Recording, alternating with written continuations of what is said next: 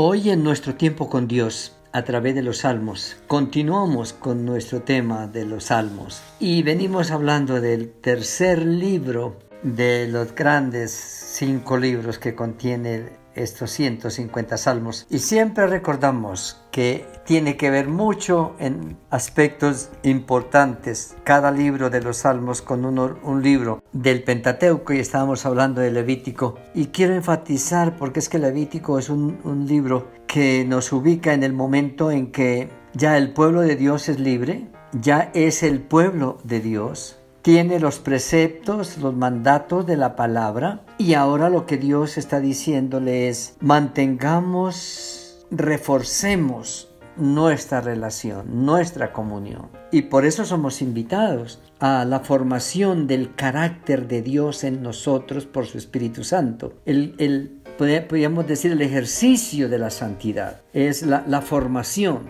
de un pueblo que camina con Dios cerca de ese Dios. Un Dios que lo tiene en cuenta en todas las cosas y un pueblo que necesita responder y corresponder teniendo en cuenta a su Dios en todas las cosas.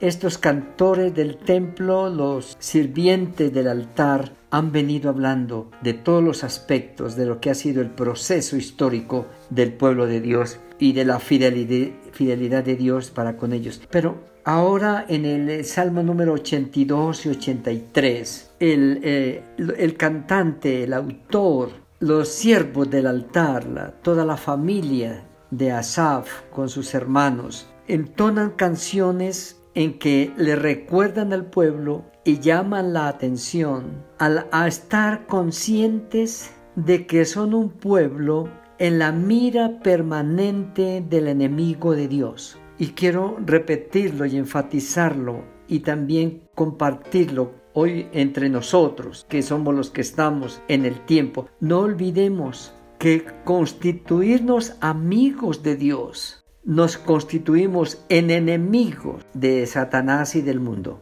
Por eso estas canciones que a veces van pasando y leemos los salmos y no, no, no nos quedamos meditando mucho o no nos interesan tanto, al adentrarnos en esa palabra y escudriñarla, lo que ellos están recordando es hemos sido ah, vilipendiados de alguna manera, hemos sido atacados permanentemente, hemos estado en la mira del enemigo siempre todo el tiempo ha querido dañar desde nuestros antepasados, los patriarcas, sus familias, a través de la esclavitud, del destierro, del secuestro, de la invasión de países extranjeros. Hemos sufrido tanto porque no somos queridos por el enemigo de Dios nos tiene como sus enemigos porque sabe que como pueblo de Dios que le sirve es un pueblo que le hace gran daño a los intereses del mal. Y él está hablando, las naciones, dice el Salmo 83, ah,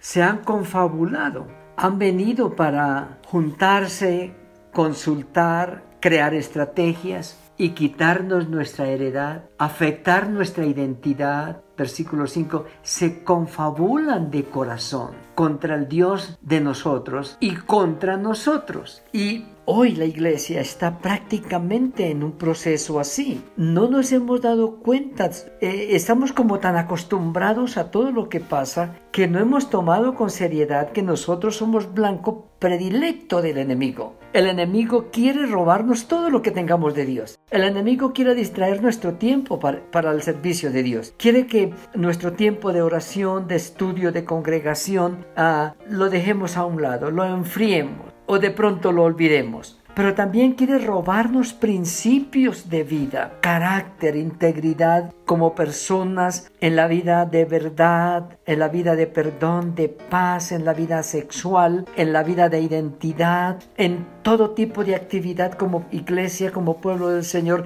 El enemigo ataca y ataca y ataca, porque el enemigo siempre quiso destruir el pueblo de Dios. Y hoy los ataques son frontales contra el pueblo de Dios que es la iglesia. Y la iglesia somos todos a veces fuertes cuando estamos congregados, pero muy vulnerables cuando andamos en nuestra vida cotidiana solos en el trabajo, solos en medio de una multitud no cristiana, solos en medio de, de una familia donde los cristianos somos uno o dos, solos en una universidad donde todos piensan de otra manera, porque el enemigo todo eso lo tiene como instrumento para afectar y atacar nuestra fe, nuestra confianza y nuestro caminar con Dios. Por lo tanto, mis amados, yo pienso que hoy es un día y cada día para tomar conciencia de esto.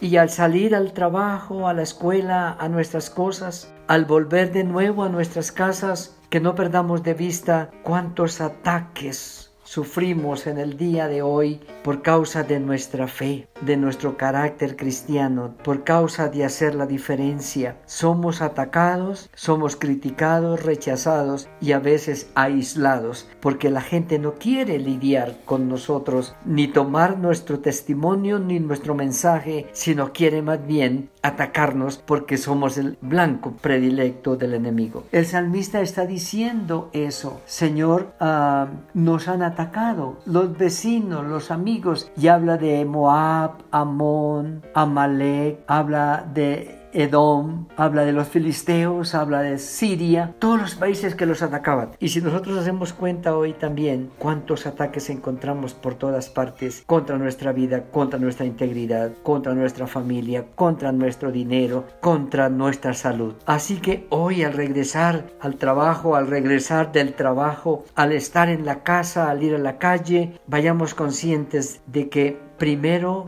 tenemos la bendición de ser hijos de Dios y por serlo tenemos la gran carga y la gran tarea de enfrentar permanentemente a un enemigo que es implacable y que por todos los medios quiere atacarnos. Así que lleguemos para descansar, para contarle al Señor nuestras cargas de hoy, para agradecer su misericordia, para descansar y prepararnos para un nuevo día que nos espera, pero siempre en la certeza de que andamos en prácticamente en un mundo de conflicto, pero en medio de ese conflicto caminamos con el Señor que conoce el camino y nos llevará siempre al lugar seguro. Señor, gracias por este día así como fue, tan duro para uno. Gracias por bendiciones que nos diste a otros. Pero Padre, gracias porque en medio de tanta dificultad cuidaste de nosotros y guárdanos conscientes de que estás con nosotros y que por lo tanto el enemigo nos ataca permanentemente. Guarda nuestros corazones, guarda nuestros pensamientos en Cristo y que tu gracia nos sustente y guarde siempre. En el nombre de Jesús. Amén.